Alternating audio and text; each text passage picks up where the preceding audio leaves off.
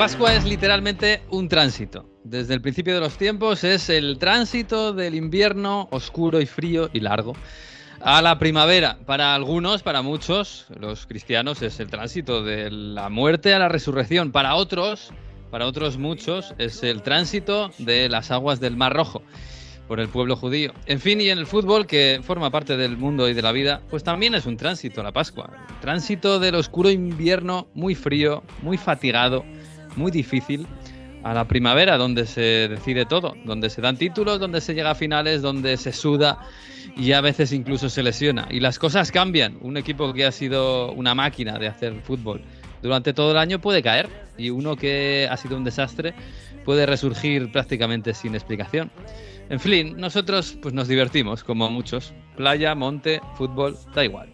Bienvenidos al episodio 28, Pascua Futbolera de Onda Fútbol en Onda Cero. A ver cómo termina, casi nunca termina en gol, casi nunca termina en gol, casi nunca termina en gol. El Messi hasta el fondo, casi nunca termina en gol. ¡Gol! ¡Casi nunca termina en gol! Onda Fútbol. Fútbol internacional con Miguel Venegas. Palla al área di rigore, si gira Cassano, mágico movimento, Balotelli, rete! David Villa darting through the middle. He's got it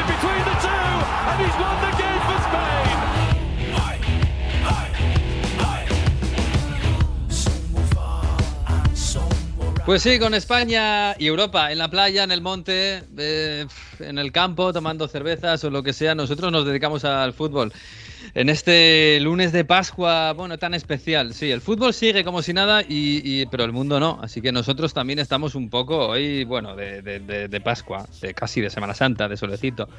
Hola Jesús López, muy buenas. ¿Qué tal, Onda Pascua? ¿Cómo ha sido la semana? ¿Bien, regular, mal o como la de Judas?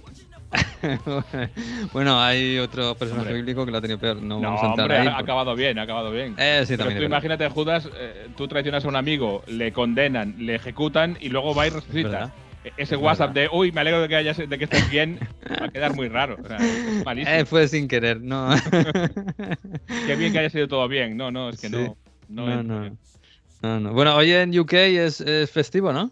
Es festivo, es eh, Easter Monday. Ya sabes que en UK eh, evitan ponerle nombres eh, religiosos a, los festivos. Entonces hoy es el lunes de Semana Santa, de Easter. y en mayo, en mayo es el, la vacación de, principios de mayo, el 1 de mayo, y punto. No, se le dice. Ah. Bueno, no, no nos metamos en líos, ¿no? Exacto. Hola Mario Gago, muy buenas. ¿Qué tal? ¿Cómo estáis? No estoy para nada de acuerdo con que haya que hacer un programa de radio hoy. Ya, pues, ¿qué vamos a hacer? Si yo, si yo estoy en Vitoria, si aquí no nos escondemos, estamos un poco hoy de, bueno, sí, estamos trabajando, pero, pero no. Mm, ¿Tú qué haces? Hoy es día, es de los, días favoritos para mí en Italia. Hoy es Pascueta, después de ayer que fue domingo de Pascua, aquí la Pascua se celebra tranquilamente, no hay fútbol, se reúne todo el mundo con la familia y hoy Pascueta este lunes de Pascua es para estar con los amigos y además es como, em, yo creo que es un poco el inicio del buen tiempo y demás. Decía sol, ir al, monte, estamos aquí en una casa en un pueblo el norte de Turín y se hace barbacoa, o sea, grillata. en Pascueta siempre barbacoa, unas cervezas tranquilamente y aquí me tenéis apartado de lo que es la gran fiesta de Pascueta, pero bueno, vamos a, a, aguantar un ratito con vosotros. Ay, qué bonito, qué bonito la, la, Pascueta. O sea, que ayer fue Pascua, ayer en España era Domingo Resurrección y ayer era Pascua. Y hoy es Pascueta. ¿Y cómo era eso? Pascua con Ituoy. Correcto. Y Pascueta con Kiboy, con quien quieras. Con, con tus amigos normalmente. Vale, vale. ¿Y tú ayer con quién estuviste? Pues no, teniendo, no teniendo. Y tú hoy no tienes. Lo he tenido la familia en Italia. Yo ayer hice una cosa que es eh, trabajar para luego tener más días libres después. Ah, pues muy bien, está muy bien pensado, la verdad. Muy bien pensado. Em, oye, eh, eh, esto de la. Claro, no, no, hemos analizado nada de lo que ha quedado de la Champions y de la Europa League. bueno, de la Champions, ¿qué, decir? Jesús, bueno, ahí está, ahí está en, bueno, con el City y el Liverpool favoritos, pero bueno, ya, ya veremos. Eh, eh, ¿En Italia hay ilusión por la conference? Bueno, con que una italiana haga, algo en Europa, hmm. ¿no? Es verdad que hay, hay, dos corrientes. Una que dice, hay que salvar el, nivel del fútbol italiano, al menos, aunque sea la Conference, que es un torneo menor. Y otro es, bueno, a ver, tranquilos, ¿eh? que la Roma gana el Bodo Glimt y parece aquí que, que se ha ganado, que se ha hecho una empresa y que es una competición que mucha gente no, no cuenta con ella. Pero, a ver, la Roma no gana un título desde, más de 13, desde hace más de 13 años. Entonces, eh, obviamente, la parte ya lo rosa de la capital eh, ya está mirando los billetes para irse a Tirana, que es donde la capital de Albania, donde se va a celebrar esa, esa Conference League, a ver si llega el Olympique Marsella, pero en semifinales hay que eliminar al Leicester, que no es el mm. Y ahí va a estar más complicado. Bueno, hay ilusión, hay ilusión con que en la Roma se vaya a ganar un título o que se pueda luchar por un título europeo tantos años después, pero mm, bueno, se ve, se está claro que bueno, en Roma con el fútbol inglés, el lo desprestigiarán, imagino. Sí, sí, sí, pero eh, son unas semanas con todo lo que ha pasado todavía de equipos eliminados en Champions, Mundial y demás, todavía de análisis de qué pasa con el fútbol italiano, por qué el fútbol inglés está tan en años luz. O sea, Jesús tiene a dos semifinalistas en Champions, un semifinalista en Europa League y un semifinalista en Conference League además de disfrutar de esos City-Liverpool que se ven en todo el mundo. Aquí se siguió muchísimo el partido de Fake Up del sábado. Ya, normal. Bueno, en, Europa League tenemos que ir con el West Ham, ¿no? Jesús, yo qué sé, lo, que, nos queda, no nos queda españoles, no hay italianos ni nada.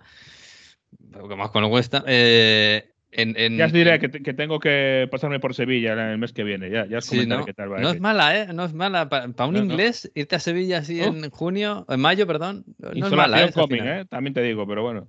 Ya, ya, sí, eso también es verdad. Eh, la conference está en Leicester contra la Roma, claro.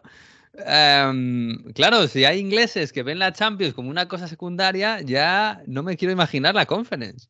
Bueno, sí, pero para el Leicester no. Yo, yo creo que el Leicester ha jugado la, ha jugado la Champions incluso, pero, pero hombre, para el Leicester un título europeo yo creo que, que sí que es jugoso. Eh, todo depende. Claro, si metes al el Tottenham en la conference, eh, protestó, pero poco menos que se quitó de en medio. Pero, pero para el Leicester, obviamente, y más en un año que ha sido regular, tirando a malo, contando con los anteriores, mm. eh, para mí sí que, sí que están ilusionados, hombre. De hecho, hasta ha estado Gary Lineker tuiteando de la conference. O es que Lineker también es muy, muy cafetero, ¿eh? te lo digo.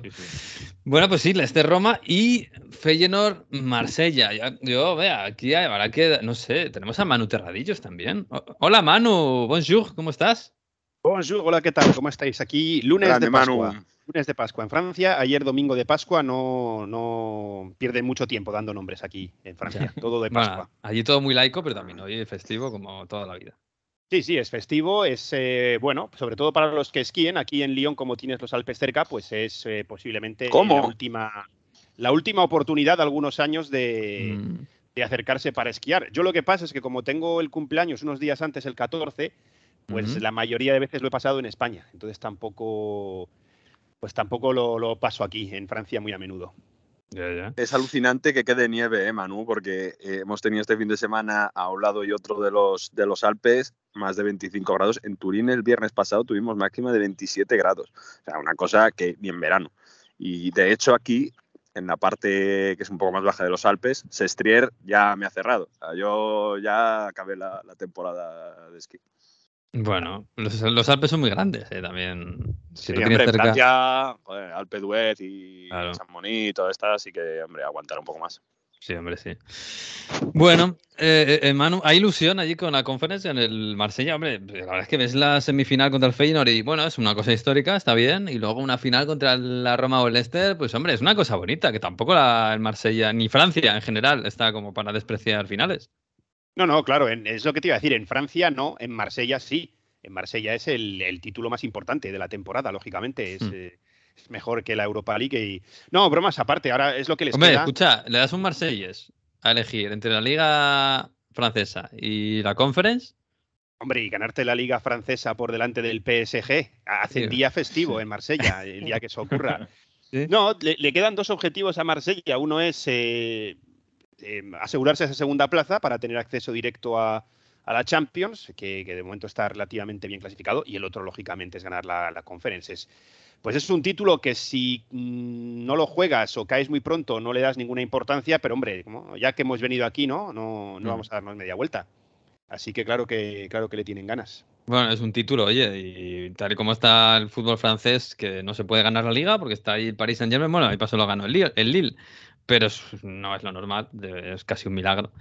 Eh, y, por cierto, ayer tuvisteis el Le Classic, que tú ya nos contaste en el partido de ida que, bueno, esto de Le Classic era una forma marketingiana de, intentar emular el Madrid-Barça con un Paris Saint-Germain-Marsella, pero que bueno, que bueno, es verdad que tiene rivalidad, ¿eh? porque esta gente como son tan, claro, es el, la ciudad de Marsella tan cosmopolita, tan llena de inmigración contra la gran capital que lo fagocita todo en Francia con París, bueno, hay mucha rivalidad. Pero bueno, de, fútbol esto es una cosa muy reciente. Sí, creo que ayer fue el número 102. Eh, si lo comparas con el clásico que no sé si rondan los 250 o el clásico argentino que supera los 200, pues hombre, esto viene sobre todo de, bueno, lo que, lo que hablamos la otra vez, de los 90, Canal Plus dueño mayoritario del PSG, eh, un tal Bernard Tapie, Tapie, como se le conoce en España, en Marsella, que para otra cosa no, pero para los negocios pues sí dijeron, a ver cómo vendemos esto, pues vamos a, crearlo. Al principio, de, hecho, se llamaba Le Clásico en muchos sitios, ¿no? Emulando el mm. nombre español. español. Y luego pasó a ser Le Classic, pero bueno, también dije la otra vez que luego cuando el PSG estuvo un poco desaparecido y el que aquí marcaba el paso era el Olympique de Lyon, pues intentaba vender eso del duelo olímpico, ¿no? Olympique de Lyon, Olympique de Marsella. Pero bueno, yo cuando llegué aquí también preguntaba si muchos te decían que el gran partido era el, el Mónaco-Marsella también. O sea que, bueno, a ver, el partido es intenso, ¿eh? Ayer no hubo jaleo en las gradas, eh, ya lo dije en Radio Estadio, por, muy sencillo, porque los eh, seguidores del, PSG dijeron que no iban a animar como protesta y los del Olympique de Marsella tenían prohibido venir, con lo cual no hubo jaleo. Pero en el partido sí se vio tensión, sí se vieron ahí empujoncitos, faltas, Neymar, Gendusi ahí. Y hombre, es, un partido con intensidad. El de ayer, mira, la portada del equipo eh, lo deja muy claro. No, en absoluto un clásico o pas classique de tú, ¿no? Es eh, nada clásico lo que se vio ayer sobre el, terreno de juego. Pero intensidad sí que hay, hombre, cómo no. Oye, yo como, experto y autoridad mundial en ponerle nombres a partidos, eh, yo tengo que decir que el Classic me parece flojete, ¿eh? Hay que buscar otra cosa por ahí.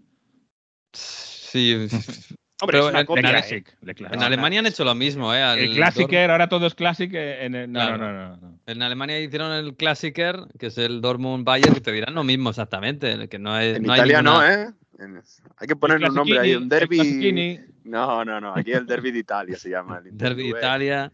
El derby de la Madonina, el derby de Milano bueno, el, mejor, mejor. El Juve, el Juve Milan lo han llamado el derby de campeoni, ¿no? De los campeones. Sí. Es un poco cogido con pinza. Original también. No, no, no, nadie lo llama así en realidad, ¿eh? ya te digo. O sea, sí, es un poco. Pero eh, tiene que buscar ahí en Francia eso, una palabra como derby, ¿no? Algo así. Eh. como el derby olympic, ese es, yo creo que está guay como, como nombre. Pero eh, lo que hace mucho en Italia es dar, a, por ejemplo, el derby de, la Madonina. ¿Por qué? Porque es la Virgen que está encima del Duomo. Pues oye, pues el derby de Francia, algo así, tienen que inventarse, Manu. Sí, en, Italia lo hacen muy bien. El derby de la Mole es el de Turín. Correcto. la Mole, el, derby hoy se juega el derby del Sole, el Sol, que es el Roma-Napoli, que dicen, bueno, pues vale. Son los dos equipos más, eh, porque aquí ya sabéis que en Roma se considera sur de Italia, entonces los dos equipos del sur con más seguidores. Ya, ya. digo porque en, esta mesa aquí, eh, ¿cuántos le habéis puesto nombre a un partido y, ha quedado y todo el mundo le llama así? Yo tengo que aquí presumir un poco. ¿Sí? Eh, ¿Cuál? Sí, sí. Onoso Derby. Ah, Onoso Derby. ¿Lo has puesto tú? El Derby gallego, eso es, es aquí invención de este tonto. ¿En serio? Sí, señor. En 2000, cuando volvió a jugarse, que fue en 2010, 2011, eh, por ahí, cuando porque el Celta ya estaba en segunda cuando bajó el Deportivo a segunda división y volví a ver después de varios años el, partido del gallego. Eh, por Twitter, eh, hablando con varios, propuse un oso derby y, vaya que ahora todo el mundo le llama oso derby. ¿Y, la marca registrada, Jesús? Ahí. Eso digo yo, que haberla registrado como siempre, eh, para poner nombrecitos de fútbol sí, pero luego para registrarlo y ganar dinero, eso es que... Jesús tiene unos pazos que ha comprado ahí en Galicia con el dinero que se ha sacado del... Es lo que tiene el hombre creativo, que no se da para los negocios, solo para crear y ya está. ¿No os acordáis cuando se dijo eso de poner el, letra al himno español y el que ganó salió en una entrevista diciendo, después de que ganase, dice, bueno, me voy corriendo al juzgado que, todavía no lo he registrado. Muy bien. Es lo primero que hay que hacer. Efectivamente. Te lo digo yo que no vendo un libro, pero registrarlo lo registro por si acaso. por si acaso sí. sí, sí, Bueno, pues nada, pues, eh, pues, pues, mano, no sé. La semana que viene, esta semana, que hay ligas entre semana, el París podría ser campeón ya, aunque lo más normal es que lo sea el fin de semana, ¿no? Sí, con esta victoria que ganó 2-1 al Olympique de Marsella son ahora 15 puntos de ventaja y quedan 18 en juego. Eh, si juega este fin de, perdón, este fin de este miércoles en campo de Langers, eh, Marsella recibe al Nantes. Si los dos hacen lo mismo, estarían con 15 puntos de ventaja, con 15 en juego, pero aquí lo que cuentan son los goles totales, con lo cual el Paris Saint-Germain este miércoles, dependiendo de sí mismo, eh, si los dos hacen lo mismo, sería como campeón, digamos, virtual, porque tiene, tiene más 42 y, el, y Marsella tiene más 21. Si saca un punto más, eh, sea como sea, sería ya campeón. Y si no, pues nos vamos al, sábado, el domingo no, porque se vota aquí en Francia. Nos vamos al sábado, que es PSG Lens, o Lens, y ahí sí podría ya proclamarse campeón y habría fiesta en París y sería el décimo título y para, de Liga para los parisinos, igualando al San Etienne, poniéndose. Bueno, yo creo que han dicho que no, que no se van a poner la estrella de las 10 ligas, pero bueno, pues siendo junto con el San Etienne los únicos dos clubes que han ganado 10 ligas en el fútbol masculino, porque el Olympique de Lyon lo ha hecho en el femenino y ellos sí se han puesto la estrellita, al igual que el San Etienne. ¿Y por qué no se quieren poner la estrella? Yo creo que tira más por el por el tema de, la Champions y demás. Pero bueno, o sea, no, no fue una versión oficial lo que dijeron, sino, sino que de momento no estaba en sus planes, es lo que habían dicho. ya, ya. Bueno, otro día hablamos de del París de 2023, ¿eh? después del Mundial y eso. Pero bueno, eso es muy complicado, ya hablaremos otro día. En fin, Manu, que, que nada, disfruta de la Pascua francesa y del día soleado en Lyon. Sí, eso haremos. Además que te digo, como paso mucho tiempo en España en estas fechas, estoy un poco perdido. Hoy tenía toda la intención de hacer recados y cuando me he dado cuenta he dicho, pero si va a estar todo cerrado. Así que nada. Oye, por cierto, que no se me olvide, Sergio Ramos, que jugó ayer unos minutitos, mm. es la primera vez esta temporada que juega tres partidos seguidos del PSG. A ver si coge carrerilla, hombre. Pues a ver, mira la temporada que viene, a ver si sea un poquito mejor. Milagro de Pascua. Abrazo, Manu. Un abrazo a todos. Chao, chao.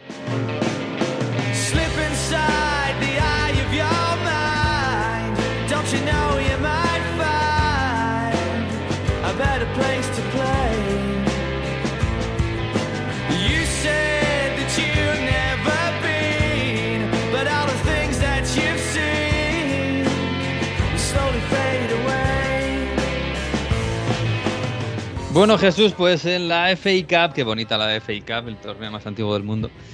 Eh, vamos a tener un déjà vu, ¿no? En la final. Un déjà vu, sí, sobre todo Kepa lo va a tener, ¿no? bueno, esperemos que no, ¿eh? bueno, esperemos por él que no. Va a tener del partido, ¿no? Ya te digo que, el desenlace sea igual, pero sí, como la final de la Copa de la Liga. Es raro, ¿eh? Un año en el que el City no esté en ninguna de las dos finales de Copa en Inglaterra, eso es muy, mm. muy raro. Pues se va a dar este año. No sé si eh, se eh, extenderá también a la Champions o no esa, esa historia. Ah, esa es la duda, ¿eh? porque hablando de vu, claro, hablamos de vu porque la final de la Copa de la Liga fue Chelsea-Liverpool y la final de la FA Cup va a ser Chelsea-Liverpool. Pero claro, hablando, hablando de vu, la semana pasada un Liverpool-Manchester City que fue espectacular con el S2-2, el City fue superior. Y este sábado otro City-Liverpool, claro, circunstancias muy diferentes. Yo no sé a qué achacar esta victoria de Liverpool, que además fue una victoria en la primera parte, al final, bueno, quedó bastante maquillada, pero en la primera parte fue un baño de Liverpool. No sé si achacarlo Jesús a, el desgaste físico del City contra el Atlético de Madrid, al desgaste mental de haber estado un poco contra las cuerdas en el, en el Metropolitano, que ojo, esto puede tener quizás consecuencias al final de, de esta temporada o, no sé, o a que Liverpool está, va de menos a más, no, sé muy bien. Yo creo que debe ser un poco todo, ¿no? Una mezcla de todo esto para mí.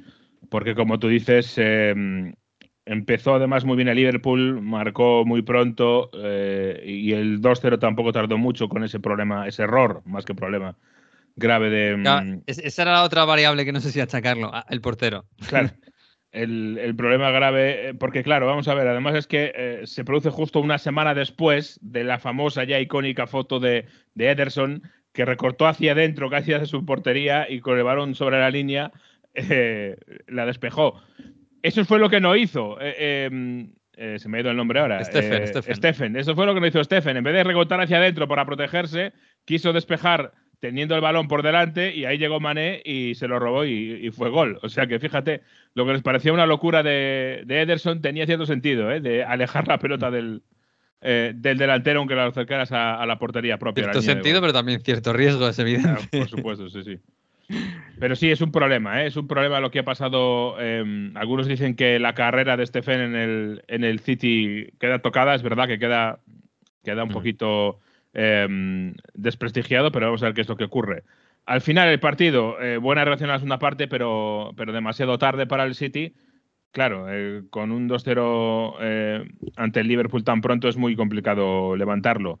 Y además, bueno, se tenía mucho el banquillo Guardiola y se dejó mucho el banquillo. Hizo un cambio tan solo en el partido. Mm. eso es muy llamativo. O sea, que puso por encima de cualquier otra cosa el descanso de los jugadores, el ir rotando, que lo hace muchas veces y por tanto también podemos pensar que la eliminatoria contra el Madrid, ¿no? La liga, la pelea por la liga, por supuesto, por la Premier y la eliminatoria contra el Madrid antes que la semifinal de la FA Cup, es así.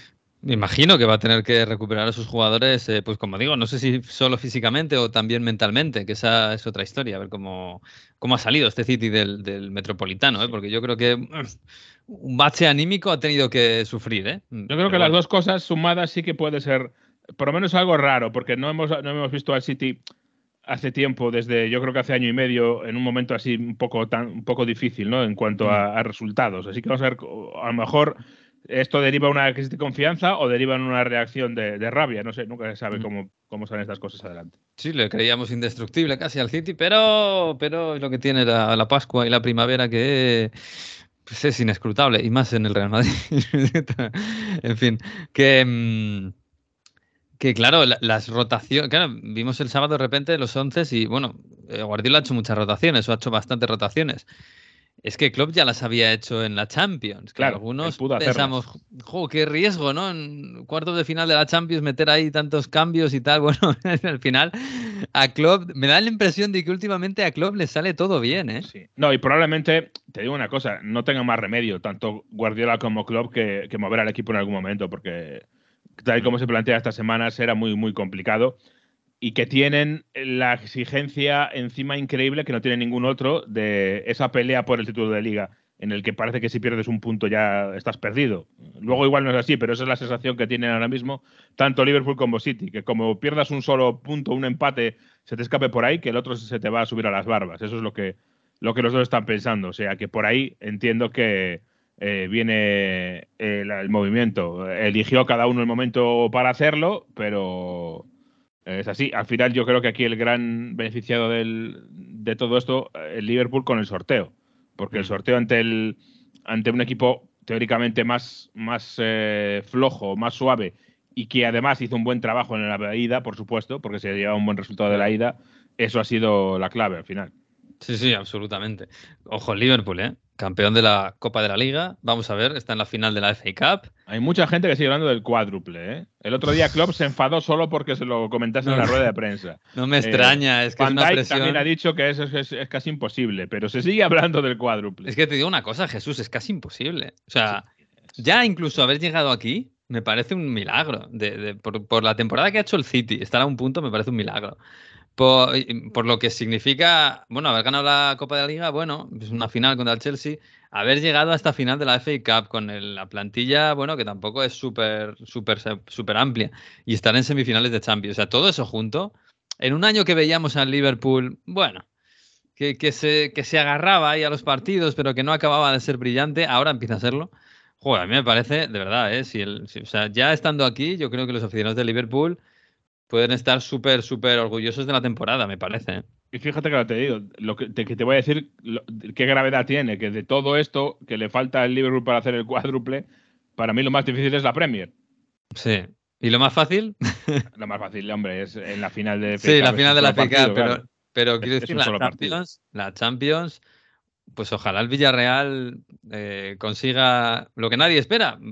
Ojalá otra vez contra. El Villarreal se ha ganado el derecho a, partirse de risa con los favoritismos de la Champions, ¿no? Este año. Desde luego, pero otra vez va a estar ahí ese favoritismo del, Liverpool. Quiero decir que, si a principio de temporada eh, planteamos este camino del Liverpool, bueno, nos parece una locura. A un paso de la final de Champions, contra jugar contra el Villarreal, una semifinal. Y, luego vamos a ver, porque yo sigo diciendo que eh, ojalá por el bien del fútbol no sea una final City-Liverpool, pero esto podría darse. Seguramente las casas de apuestas ahora mismo, no sé si, la locura esta del Madrid Champions ha cambiado un poco las cosas, pero ahora mismo es, seguramente son los favoritos. Pues sí. Y eso podría ser una, una, cosa en Liverpool tremenda. ¿eh? Sí, sería un acontecimiento increíble, ya eh, eh, el, último de los últimos. Yo recuerdo que la década pasada no tuvimos esa final Madrid-Barça, que la esperábamos mm. todos porque era también una final, eh, eran los dos equipos más dominadores del momento, y ahora la analogía sería el Liverpool City, pero bueno, ya veremos porque en esta Champions, tanto el, mm. bueno, el Real Madrid, que decir de él, pero y el Villarreal también, eh, desde luego que hay que matarlos cuatro veces, ¿eh? Sí, desde luego, vamos. El Madrid hay que matarlo 18.000 veces y, uh, y, el Villarreal este año también. oye, por cierto, ¿dicen algo de Emery ahí en, UK? Bueno, nada nuevo, ¿no? del, good, Evening ya no se, han olvidado, ¿no? el, último que, el último que, hizo aquello, ¿te acuerdas? Fue Otsil. Otsil en la previa del partido ante el United puso aquello del Good Evening Mm. en Twitter, en Twitter, no en Twitter, y no le, no le fue muy bien, porque ganó Emery la final de la Europa League. Ya, ya, bueno, pues que sigan, que sigan. Que Emery, es verdad que yo siempre digo que nos hemos reído, o se han reído mucho más bien de, de Emery, y Emery sigue ganando cosas, ¿eh? Como lo haga con el Villarreal, madre mía, habrá que ponerle un monumento. Bueno, eh, a ver, sí se han reído, pero el Newcastle a quien quería era Emery, ¿eh? Y sigue, sigue, apareciendo de vez en cuando en, en las quinielas en la Premier, o sea que, en fin. Yo creo que a pesar de que su periplo en el Arsenal no salió bien, la verdad, eh, yo creo que sigue teniendo su, prestigio, ¿eh? obviamente, porque viendo los resultados como, para no tenerlo. Como para no, este año más aún. Bueno, pues eh, sí, tenemos la final de la FA Cup prevista para el 14 de mayo ahí en Wembley. Qué bonita es esa fecha en Inglaterra. Liverpool-Manchester City. Y tenemos, hombre, este fin de semana también ha habido Premier y lo que está precisa es la, la lucha por la Champions, Jesús parecía que el Arsenal era muy favorito, bastante, teniendo en cuenta los partidos que le quedan y tal, pero pierde en Southampton, donde no estaba, no estaba perdiendo con ninguno más que con los grandes, ahora perdió con Southampton. El, el Tottenham venía de, una racha fantástica, pierde en casa con el Brighton y, y, el United no sé si resucita, por lo menos resucita Cristiano, eso sí. Sí, pero es que fíjate, ¿eh? lo del Arsenal acaba de perder de forma consecutiva con Palace, Brighton y Southampton.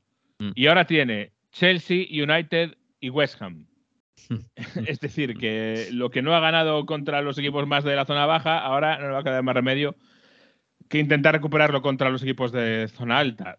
El United, sinceramente, ganó, pero pocos motivos para alegría dio ese partido, o para el optimismo, mejor dicho. Para alegría sí, pero no para el optimismo, más allá del, eh, del hat-trick de nuevo de Cristiano Ronaldo, que se ha aficionado ahora a hacer hat-tricks, eh, en este caso ante el Norwich. Un partido increíble porque eh, el Norwich sabemos que es una de las defensas más flojas del campeonato, que es bastante bisoño. Le ganó a bisoñez de defensiva al United, o sea, al Norwich en este partido, porque salió a jugar Rangnick con tres mediocentros que ninguno de los tres era defensivo. No estaban Fred ni McTominay por, por lesión, y con lo cual salió con Pogba eh, Bruno Fernández y Lingard como mediocentros. ¿A cuál defendía menos? Sí, sí, un poco FIFA, ¿no? Un poco videojuego. totalmente. Bueno, pues eh, una, cada vez que el Norwich encontraba una contra, había eh, autopistas, sobre todo en la primera parte, aquello era increíble, vamos, parecía, parecían las autopistas de Qatar, por las que iba yo el mes pasado, allí medio vacías de cinco carriles, pues allí tenía Puck y todos los carriles del mundo para, para correr. Y así se puso 2-0 primero el United, empató el Norwich y al final, cuando el Norwich podía perfectamente haberse llevado el partido, eh, llegó el tercer gol de Cristiano Ronaldo de falta con la inestimable colaboración de Tim Krul, que hizo el, 3-0, el 3-2 en este caso. Así, así, que un partido, yo digo que más allá del resultado, pocas conclusiones positivas eh, puede sacar el United. Lo mejor para United es que Arsenal y Tottenham se están mostrando tan, tan flojos también. Que yo creo que el West Ham estaba empeñando en pensar solo ya en la Europa League, pero viendo el panorama dice, es que vamos, se lo están poniendo a huevo. Cualquiera que coja ahora un, poquito una racha buena eh, puede cogerlo. El Arsenal, como digo, que venía de esa racha muy buena y por eso se colocó ahí, tenía ventaja. De los cuatro últimos ha ganado solo uno contra Aston Villa. Mm. Bueno, claro, es que eh, a algunos le quedan seis partidos, al Tottenham y al United, al Arsenal le quedan siete, al West Ham le quedan cinco. claro, es un poco locura esto. Pero claro, e, es verdad, es que hace unos días el Arsenal era el favorito, casi la última semana aparecía el Tottenham. Eh, ahora el United vuelve a aparecer por ahí. Bueno, a ver, a ver, a ver. Porque... Ahora mismo potencialmente, y es hay que con muchas comillas, el Tottenham tiene 57 puntos y 32 partidos y el Arsenal tiene 3 puntos menos y un partido menos. Con lo cual, que podrían estar empatados a puntos. Exacto, esos dos ahora mismo son, digamos, los, eh, los principales candidatos con una ventaja muy grande del Tottenham en goles, porque tiene eh, una diferencia de goles de 10, 10 más. Mm. Es decir, que por ahí, en caso de empate, eh, iría la, la plaza para el Tottenham con además la historia de que a finales de mayo, a mediados de mayo, a finales de liga, se va a jugar el famoso partido aplazado entre Tottenham y Arsenal, el mm. que se aplazó en medio de la crisis de Omicron cuando solo tenía un jugador COVID positivo el Arsenal, pero tenía otros lesionados, tenía a Aubameyang de fiesta con Gabón, sí. porque jugando la, Sí, que aprovecharon todo lo que tenían por ahí y dijeron, no, juntaron todo y dijeron, venga, aplazado por COVID. Ese partido tan, tan, tan polémico que fue su, su aplazamiento en, su momento va a ser posiblemente el decisivo si, si es que ni United ni West Ham se ponen las pilas, que no tiene pinta ahora mismo de que se las vayan a poner. Mm, que por cierto, la final de la FA Cup hace que automáticamente el sexto de la Premier vaya a Europa League y el séptimo vaya a Conference. Bueno, de momento, ya veremos qué pasa, porque sí, sí, eso sí, pero, pero quiero decir que luego vamos a ver qué pasa con, el West Ham United, por ejemplo, que puede ganar la Europa League. Eh, ah, bueno, sí, claro. Todavía hay más vueltas de turra que se le pueden dar a este Pero bueno, que el séptimo de la Premier ya va a ir a Europa, eso seguro. Sí, eso sí, sí, sí. Eso seguro. Y claro, eso abre mucho, porque ahí incluso puede, tiene opciones el Wolverhampton, eh, el Leicester incluso, que tiene todavía partido. O sea, ahí entran algunos que se veían en tierra de nadie y de repente, ojo, podemos hacer alguna cosa. Sí, los Wolves sobre todo. Si, si alguno de los tres que buscan eh, del Tottenham United o Arsenal, alguno ahí se despista, el Wolves puede entrar que está cerquita. Es decir, eh, sobre todo es el Wolverhampton. Al final, eh, fíjate el, el, año tan gris que han tenido, como al final se meten en Europa, sería tremendo. Sí, sí. Oye, si le dan un par de jornadas más al Newcastle, lo mismo se cuela por ahí, ¿eh? Porque ya hemos dejado hablar del Newcastle, de los millones de los fichajes y tal, y de repente hemos, no sé, nos hemos dado cuenta de que a lo mejor tienen un gran entrenador. Porque llevan cinco seguidos, cinco, cinco victorias seguidas, cuidado, ¿eh? Es verdad que la de esta, este domingo sobre la campana, eh, pero bueno, contra Leicester, que no es mal equipo, ojo, ¿eh? O sea, quiero decir que cuidado con el Newcastle, que bueno, parece que están haciendo bien las cosas. Sí, ya no, no llega, eh, yo creo, para la pelea por Europa, pero eh, estaban muy, muy, muy, muy hundidos eh, en, enero. O sea, que estaba hablando de que los saudíes habían comprado un equipo que se iba a segunda. Claro. Y que primero había que pensar en salvar el equipo. Yo no sé si incluso eran colistas.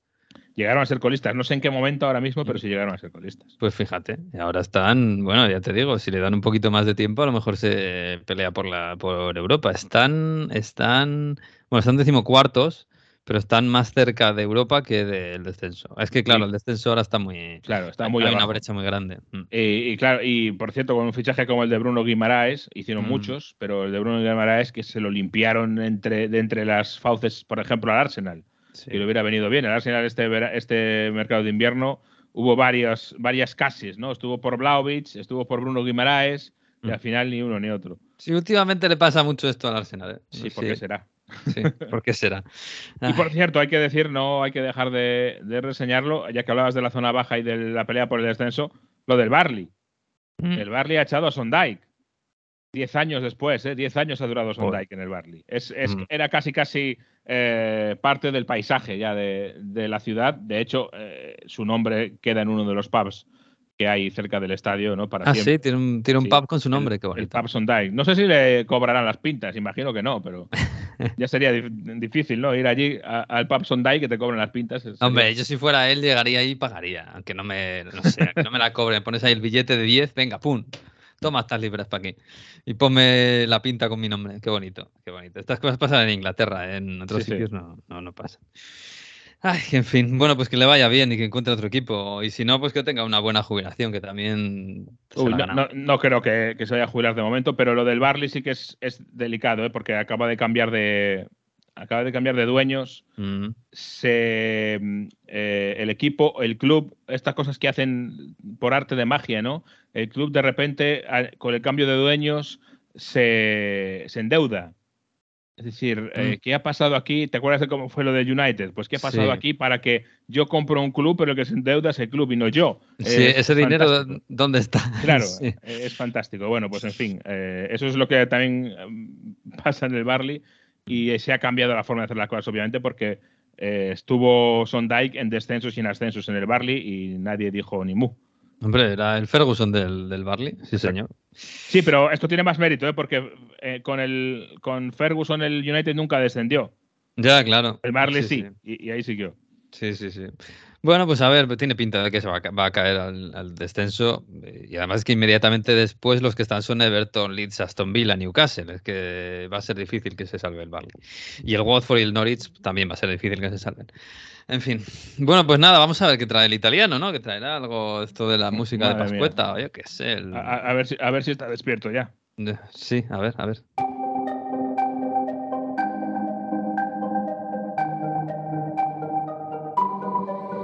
Casa un po' piccola, sembra fatta per te. Per te. È diventata la nostra da quando è appiccicato tutti i momenti che hai passato con me. Ah, ah, sopra il frigorifero. C'è la mia faccia e mi fa ridere che sono da tutte le parti. Bueno, Mario, ¿esto qué es? San Giovanni, volano farfalle. Eh, os había prometido que no iba a traer más canciones de San Remo, lo sé, lo sé, perdón. pero, eh, se ha vuelto de moda esta. esta. Además es que no quedó ni entre los dio primero, pero hoy en Pascueta que se pone mucha música en el altavoz, ya sabéis, al lado de, al lado de, la, de la barbacoa y demás, pues es una de las canciones que suena y está en las, eh, en las top las listas top de, de, música últimamente en Italia, así que bueno, de estos casos que a veces una canción no lo peta al principio, ¿no? Pero después sí, así que bueno, uh, algo de mainstream había que traer también para Pascueta, que mucha gente pues eso, pone música mientras se prepara la barbacoa. San Giovanni, bueno. volano farfale. Que por cierto, esto me ha recordado, un día en un partido hablábamos de cómo se dice cuando un, portero en Italia eh, canta, ¿no? Cuando sale, cuando sale a coger uvas en italiano, en, un balón aéreo, ¿no? Y, en italiano es verdad que se dice eh, que se, puede decir, no, no, no, se utiliza mucho, pero es verdad que, que Ortego lo sabía, lo, dijo en Radio Estadio, es verdad que algunos dicen que eh, usito aprender el farfale, a salir a, coger mariposas. Bueno, pues este es Volano Farfale de, de San Giovanni. Qué bonito, a coger mariposas, qué bonito.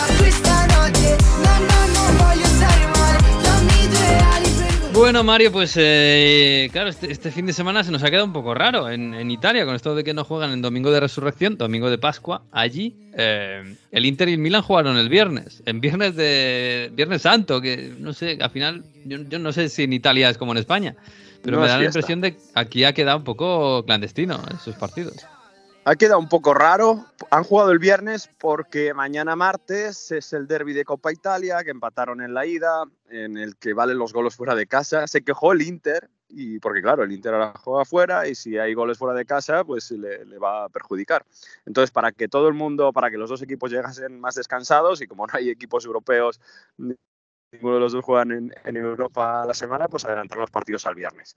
Y, sí que ha sido una semana un poco rara, pero es verdad que ha sido un viernes donde los dos, sin demasiados problemas, sacaron los mm. partidos. El Inter en casa de Spezia, con eh, gente como Brozovic demostrándose, además de su importancia en el campo, marcando goles, con Lautaro que volvió a marcar, que tiene estos periodos donde no, donde no marca goles, con Alexis Sánchez que se reivindica también marcando el gol al final y, y bueno, pidiendo a ver dónde, dónde puede acabar, porque está claro que va a salir del Inter este verano. Y en el Milan, pues eh, volviendo a marcar dos goles que hace que no los marcaban desde mediados de febrero, que se dice pronto. Llevan muy poco una producción ofensiva, comentábamos la semana pasada, que le cuesta muchísimo hacer goles, pues casi al improviso, como se dice aquí, porque se lesionó Calabria en el calentamiento del Milan, tuvo que, poner Pioli a Calulu de lateral derecho y es el que origina el gol de Rafa Leao, otro que estaba también que tenía bastantes problemas para marcar goles. Hace un fantástico centro Calulu y luego, bueno, con 1-0, poquito a poco al Inter le cuesta menos, para al Milan le cuesta menos y acaba ganando ese partido contra, contra el Lleno sin demasiados problemas. Así que se han recuperado, han tenido un viernes tranquilo los, los, las escuadras de Milán en un fin de semana es rarísimo. Aquí en Pascueta casi nunca se juega. Pero bueno, como han dividido así la semana, pues han decidido dejar ese derby del sol, ese Napoli-Roma, que puede ser clave, primero por la lucha por el Scudetto, para ver si el Napoli está a la altura de los de Milán, y luego para ver si la Roma puede meter mano a la lucha de Champions con el tropiezo de la Juve de esta semana. Si gana la Roma, se queda a tres puntos.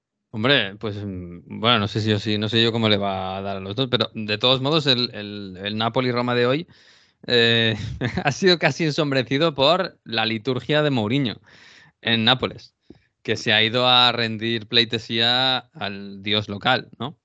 Sí, en Cuartier Español y todo el que ha estado en Nápoles conocerá ese mm, graffiti que está muy cerca, muy cerca de la plaza del Plebiscito, del, centro de Nápoles. Nada, tienes que subir un par de calles y está ese mural gigante de, de Maradona desde que falleció Diego han montado ahí, era un parking ¿eh? del, barrio, pero ahí han montado mm. ya chiringuitos, lo han hecho un poco turístico a tope, medio de cuartel español.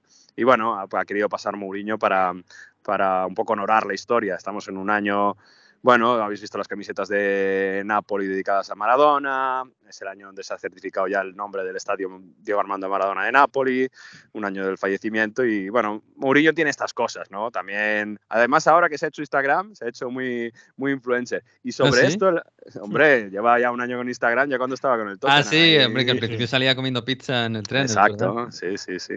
Y sobre esto, a mí me encanta Spalletti con la tranquilidad que habla. No parecen de la misma región, Spalletti y Allegri, porque uno es súper tranquilo, irónico y demás, y Allegri habla súper rápido, demás, bueno, uno es de Livorno. Y, bueno, sobre Spalletti, eh, tiene un audio muy bueno, en rueda de prensa previa del partido, estamos grabando antes de que se juegue este, este Napoli-Roma, cómo habla de Mourinho como es una leyenda. Eh, a mí me hace mucha gracia porque dice, es un audio un poco largo, eh, pero dice, a mí me gusta mucho que lo que dice Mourinho llega a la gente como él quiere che llegue. Di Mourinho apprezzo molto quella sua capacità di saperti far arrivare quello che pensa perché, perché lui arriva quando vuol dire qualcosa. Mourinho oggi è scritto da tutte le parti che non l'ho mai battuto ed è la verità per cui però poi qualche volta ci riuscivo insomma ecco. eh, forse Mourinho in questo momento qui è un uomo che si avvia a diventare una leggenda. Eh, habla Spalletti con una tranquilidad, descargando mm. las palabras, que yo creo que se entiende bastante. Hombre, mucho mejor que Allegri se le entiende, esto está clarísimo. Dice, Allegri, eh, perdón, Mourinho dice que yo nunca le gano, bueno, es que cuando él dice esas cosas siempre llega a donde quiere tiene esas cosas, que es una leyenda. Mola, mola escuchar a Spalletti, tiene esa retranca toscana que, está guay. A ver qué pasa, ¿eh? es un bonito duelo. Yo no mm. sé a quién preferís, a Osimen o a Tammy Abraham. Es un bonito, muy bonito duelo de delanteros. ¿eh? Yo no sé, si tuvieras que fichar para el Celta a un delantero, Jesús, ¿a quién de los dos te quedarías? Pues no sé yo. Eh. Bueno, para el Celta, si, les podemos pagar con nécoras, todo bien. Ostras, salario, ten cuidado que eh, De Laurentiis tuvo una intoxicación con ostras hace poco, ¿eh? Cuando, el año pasado. Sí, pues hay que tener cuidadito, ¿eh? O sea, hay que tomar las buenas. Es complicado, ¿eh? Yo, me quedo con Osimen, ¿eh? Así, me parece más, más, más, regular, ¿no? Porque Abraham eh, sí, está bien, ¿eh? pero me, sigue, dándome la impresión de que va mejorando y que siguen teniendo que mejorar un poco más. O si me casi lo veo un poquito más hecho. Pues fíjate que la temporada yo creo que ha sido mejor de Tammy Abraham, ¿eh? porque, porque mm, Osimen ha tenido el tema COVID, el tema que se rompió el hueso de la nariz en aquel partido contra el Inter que ha estado fuera dos o tres mm. meses. Bueno, eh, ha sido, ha jugado más y es verdad que a lo mejor no ha marcado tantos goles como se le esperaba, pero yo creo que ha estado bien en más partidos grandes que Osimen, me atrevería a decir. Pero es verdad, yo creo que potencialmente Osimen puede llegar a ser mejor delantero, pero si tengo que comprar a alguien ahora, me quedaría con Tami, sobre todo por cómo quiere, por, por, cómo juega en, en, una Roma que quiera, o sea, cómo quiere Mourinho que juegue en un estilo de juego que le viene bastante bien. Yo creo que al espacio y con un gran Zaniolo que marcó tres goles al Bodo Glim le puede venir muy bien. Hombre, por precio a lo mejor sí, ¿eh? porque 80 kilos o sí, ¿no? Mm. Bueno, eso, es un poco raro, pero bueno, pero bueno, sí, ya, eso entraremos otro, otro día, si es que hay noticias en, en, relación a eso, ha, habido, ha sido la semana en la que han investigado las plusvalías de Serie A, sobre todo la Juventus y Napoli, eh, el tribunal de, de la Federación Italiana, porque se había pagado algo más de lo que en teoría valía para cuadrar cuentas, para cuadrar balances, sobre todo, bueno, jugadores que la Juve había vendido al Genoa por más valor del que, del, que se pensaba, el tema de Osimen también estaba ahí, eh, mm. bueno, bajo, bajo la lupa, y al final, pues nada, al final obviamente eh, no va a pasar nada. Eh, se pedía multa, se pedía inhabilitación, pero no, no va a pasar nada. Es muy difícil valorar cuánto tiene que valer un jugador. Entonces. Claro. Que has inflado el precio, bueno, pues que a lo mejor soy muy malo gestor, no, sé, claro, es que, es que es complicado, claro, yo qué sé. Con lo de Artur y Pjanic, que era todo muy claro, sus números. Bueno, Pero ¿qué demuestras ahí? Es, que es complicado. Una cosa de que se libra Agnelli, que, tiene bastantes. Oye, bueno, ahora vamos al, al Juve Bolonia, que, madre mía, otro empate en casa contra un equipo inferior. Eh, ¿Qué pasa en, los despachos de, la Juve? Ahí, claro, hace tiempo, el año pasado ya me contabas que Agnelli se lo quería encargar y tal, la familia, bueno, vaya con la familia Agnelli. Eh, ¿Sigue eso, no? ¿O qué? Bueno, que sí sigue. el partido contra el Bolonia fue el primer partido que Del Piero volvía al estadio, al Juventus Stadium, como después de dejarla, de colgar las botas, de ya, retirado. Eh, esto que ya podía haber vuelto un poco, ¿no? De, turismo. Diez años después. Ah, claro. ¿Por qué no ha vuelto antes? Pues porque su relación con Andrea Agnelli es eh, todo lo contrario que buena. Del Piero dejó la Juve, quería haber seguido algún tiempo más. Agnelli decidió que la etapa del Piero ya estaba acabada y Del Piero se tuvo que ir a Australia a retirarse en los, mm. los últimos partidos. Entonces, esa relación ni mucho menos ha mejorado. Esto se ve como una maniobra de la otra parte. voy a intentar explicarlo porque la familia Agnelli es. La familia. Eh, por un lado tenemos a John Elkan, que es descendencia directa del abogado Agnelli histórico de los años 90, que ahora mismo es el presidente de Chrysler, Fiat, de todo el conglomerado que tiene eh, toda la familia Agnelli, que sobre todo es Chrysler, automovilístico, pero también tiene algunos medios de comunicación, bueno, bastantes empresas. Su hermano, eh, Lapo Elkan, bueno, digamos que es un poco la bala perdida de la familia. En Italia ha dado muchas noticias porque se ha ido a Estados Unidos, ha tenido algún desliz con la droga, con, bueno, han salido muchas noticias de escándalo. En ese sentido, bueno, eh, después de que pasó el Calciopoli, se decidió dejar a Agnelli, que no es descendencia directa de, del abogado Agnelli, es primo de los otros dos, de los dos Elkan. O sea, que es sobrino, eh, sobrino nieto será del, abogado. Claro, sí. Eh, sobrino de los chicos, pues el otro, bueno, pues no, no es descendencia directa. Y, se dice, porque, bueno, era un tío que estaba Agnelli al final, se había formado muy bien, tenía las aptitudes para llevar la Juventus. Bueno, la Juve en estos años, la verdad que otra cosa no se puede decir, pero todo ha sido una década absolutamente vincente, ganadora. En los últimos años, eh, los escándalos. Primero, tema de la Superliga, peleándose con la UEFA. Segundo, tema Cristiano Ronaldo, que fue algo que Agnelli eh, puso, impuso y, sirvió para que Marotta acabase saliendo al Inter. Bueno, eh, temas con los ultras también, que hay, varias eh, investigaciones al respecto. En ese sentido, tiene varios frentes abiertos. Los primos, tanto John como eh, la Poelcan, se han cansado un poco de esto. Sobre todo, la clave ha sido el tema de la Superliga, que, ha ido un poco por libre sin contar a nadie. ¿Qué pasa? Pues hay una corriente bastante fuerte que piensa que esa llegada del Piero a la Juventus, a vuelta al estadio, significa una posible, más que posible vuelta como dirigente de la Juventus. Es decir, ¿Os imagináis del Piero presidente? Nadie se pondría en contra de eso. Entonces, una maniobra que se está especulando bastante es que Lapo, a pesar de todo el pasado que tiene turbio, bueno, esté como dirigente, no se sabe como presidente, consejero o, como o como vicepresidente y que la cara visible de la Juventus mm. sea del Piero. Sea, ahora mismo están Agnelli presidente y Nedved vicepresidente, pues sería más o menos así, pero con los cargos cambiados, ¿no? Sí, algo así. Todo esto también viene añadido porque la Polkan en redes sociales ha dejado algunos tweets bastante, bueno, que dan a interpretación. Se ha metido con Allegri, diciendo esta Juve no es bastante Allegri, como que no estoy de acuerdo con que se haya traído Allegri. Luego el día siguiente diciendo, bueno, yo a lo mejor no cuento mucho sí, dejándolo caer, puntos suspensivos. Como a lo mejor por ahora no cuento mucho, pero en el futuro. En fin, hay mucha gente cansada, en la gente importante cansada con la gestión de Agnelli. Y vamos a ver si hay algo, un cambio brusco en, la familia Agnelli y en la gestión de la Juventus. Podría ser que solo sea humo y desviar la atención para que no se hable que la Juve al final está, no está luchando por, por ganar el título, ¿eh? pero yo os cuento un poco el ambiente que hay por aquí. Bueno, pues la verdad es que pues, puede ser movida la cosa. Desde un punto de vista de, alguien que quiera ver el mundo arder, la verdad es que eh, suena bien, ¿eh? que, llegue, que Can llegue al club y se lo cargue todo. Del, Piero, del Piero presidente sería, te digo yo, nadie se opondría a la Juve. Ya, y tampoco se ponía nada a, nadie a Pirlo entrenador, ¿eh?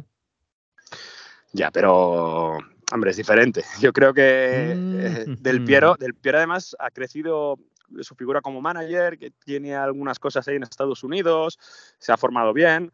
Bueno, es un tipo inteligente, eh, creo que se rodearía bien y mm. no me parece una mala maniobra que Del Piero sea el presidente. Otra cosa es que, claro, ojo con la Puelcan, que bueno, vendría supervisionado. el otro va a ser el jefe, en realidad, porque es el del dinero.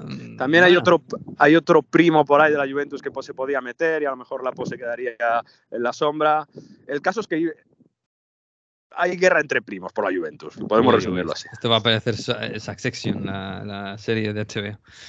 Madre mía. En fin. Bueno, a, todo esto, el partido em, se empató en casa contra el Bolonia, eh, Mario, y, gracias, porque marcó Blauvitz en el último minuto del tiempo añadido, con una chilena espectacular de Morata. En fin, locura para arreglar lo que no habían hecho durante el partido. Con, además, con la tripleta teóricamente buena, ¿no? Que es Blauvitz, Morata, Dybala.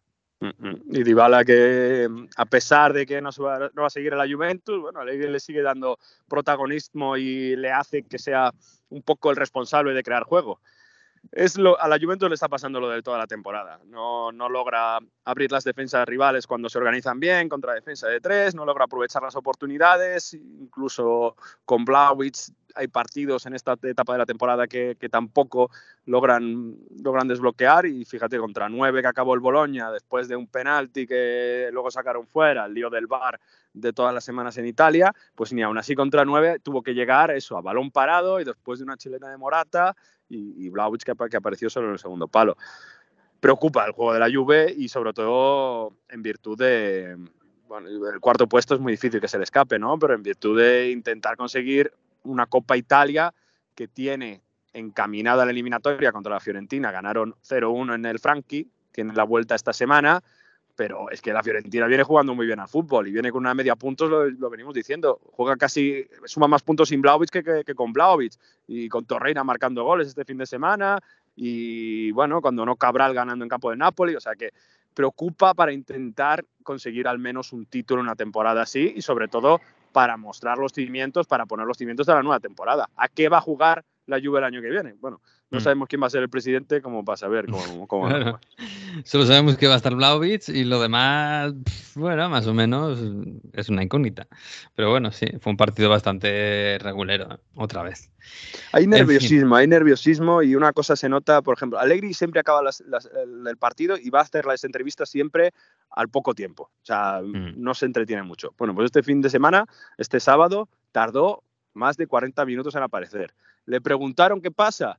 Bueno, él dijo, es que hay que hablar las cosas con calma, no hay que estar nerviosos, hay que dar las cosas con calma porque si no la gente se precipita. Mira, Allegri. Oggi parla, parliamo dentro lo spogliatoio ma con tutta serenità perché credo che in questi momenti qui ci voglia molta lucidità, non bisogna farsi prendere eh, da, dalla fretta eh, e soprattutto dal nervosismo perché comunque eh, non è che se vincevamo oggi eh, arrivavamo quarti Sicuri. Bueno, eh, él intenta decir calma, que su objetivo es el cuarto puesto, pero es verdad que, bueno, algo raro pasa. No es normal que tarde 40 minutos después del partido a aparecer para dar explicaciones a la prensa. Ah, ya te, esto parece, sí, sí, una serie de HBO, tal cual, porque en fin, tampoco están jugando nada en la serie. Pero bueno, en fin, bueno, pues nada, pues, eh, pues nada, te os voy a dejar que disfrutéis de la Pascueta, del Easter Monday y de todo lo que tenga. ¿En, en, en Londres qué se hace, Jesús? ¿Se dan huevos de Pascua y ya está? O... Ah, no, la, chocolatitos. De, había, una, había un postre. Los chocolates de Cadbury, sí, sí, los que son huevos de Pascua, exactamente. Ay, qué bien, qué bien. Eh, yo me voy a ir acercando poquito a poco a la música. Ah, sí. Aquí tranquilamente, al, olor de la barbacoa. Tú, tú, te vas a la cerveza, no a la música. Claro. Yo me voy a ir a comer un pincho, que aquí en Vitoria pues se hacen buenos. Pues yo me he quedado en casa, o sea que poco voy a hacer. Ah, sí. bueno, pues mira, vamos a escuchar a Víctor Gómez, el profesor que viene con sus historia, con su con su curso de historia futbolística 2021. 2022 y además nos va a hablar oh, del Pompi, del Portsmouth. Hoy hablamos de fútbol y heráldica nuevamente, vamos a la League One, al Portsmouth. Allí comenzaremos con Ricardo Corazón de León cuando se unía a esa tercera cruzada, la Cruzada de los Reyes, junto con Felipe II de Francia y Federico Barbarroja. El objetivo principal era la conquista de Jerusalén. Ese objetivo no se cumple, pero sí se conquistan las ciudades de Acre y de Jaffa, además de gran parte de Siria. Pero aparecería un gran enemigo que sería Saladino. Dejando a un lado Jerusalén, la victoria más importante de la Tercera Cruzada para Ricardo I fue la conquista de la isla de Chipre. Allí derrotó el rey inglés al Basileus de Chipre, Isaías Comenonos. Esta denominación de Basileus es un título que se utilizaba desde la época micénica y que servía para designar al emperador. Así se utilizó también posteriormente en el imperio bizantino y el símbolo del emperador de Chipre era la media luna acostada o tumbada con una estrella de ocho puntas. Tres años, eh, tras años fuera de Inglaterra y sabiendo de las noticias que le llegaban de, de los desmanes que en Inglaterra estaba llevando a cabo su hermano Juan Sin Tierra, decide volver, pero es apresado por Leopoldo V en el cerco de Viena y comienza un cautiverio que beneficiará a muchos, entre ellos al Papa Celestino III y al rey francés. Al final, tras un rescate que consiguió su madre Leonor de Aquitania de 100.000 marcos el 4 de febrero de 1194, Ricardo fue liberado. A su hermano Juan Sin Tierra le llegó una nota del rey francés que simplemente decía, cuídate, el demonio anda suelto. Cuando Ricardo Corazón de León llegó de nuevo a Inglaterra, atracó en el puerto de Portsmouth y para celebrar su regreso convocó allí a su ejército y a sus naves. A la ciudad le regaló varios privilegios, una carta que le permitía una feria anual de 15 días de mercado libre, una corte local y eximió a la ciudad de varios impuestos. Pero el regalo que ha sobrevivido en el tiempo fue el escudo que el rey entregó a Portsmouth. Ese escudo fueron las armas del emperador chipriota Isiacos Comenonos, mm, derrotado en la Tercera Cruzada. Esa media luna acostada pasó a ser el símbolo de la derrota de los musulmanes en el Mediterráneo y la estrella se asocia a Regulus. Dicha estrella es la estrella más brillante de la constelación de Leo. Tras varios apelativos durante toda la historia, la poderosa, la grande o el centro fueron los árabes eh, que la dieron nombre. Lo llamaron Cap al-Assad, el corazón del león. Fue traducido como Cor Leonis y esta es la primera estrella de Regulus que campeaba sobre los primeros escudos de Ricardo. De ahí nace su sobrenombre, Ricardo Corazón de León, con el que ha pasado a la historia. Aunque su escudo más famoso fue el de los leones, el de su familia, los Plantagenet. Como veis, la heráldica sigue llena de historia.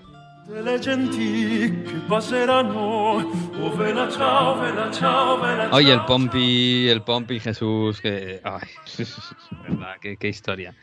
En fin, bueno, pues nada, que, nada, que lo paséis bien hoy, porque ya mañana tenéis lío en Radio Estadio, que no está mal, ¿eh? En Liverpool United, por un lado, y por el otro derby de la Madonina, madre mía, ¿eh? Para empezar la semana no está mal. Hay de todo, hay de todo, no, nos vamos a aburrir, ¿no? Sí, sí, bueno, Llegaremos al derby, llegaremos. Mario, Mario, cuidado, cuida un poquito, que tienes que llegar mañana a la Madonina. Llegaremos, llegaremos. Bueno, aquí ya hay ambientillo, ¿eh? No, ya, ya, ya veo, ya. Os escucho. Hala, da, abrazos por ahí, ¿eh? que escuchen el, programa. Abrazo a tutti. Abrazo. Buena Adiós, Jesús. Adiós. Bueno, nos vamos, sí, nos vamos hasta la semana que viene, que ya digo yo que será un programa más normal que este, que estamos así un poco medio vacacionando. Así que la próxima semana, el próximo lunes a partir de la una estaremos en Onda 0.es y en todas las redes con el episodio ya 29, madre mía. Sí, es que la primavera es lo que tiene. Disfruten de la semana, que para algunos es fiesta. Y disfruten del fútbol. Adiós.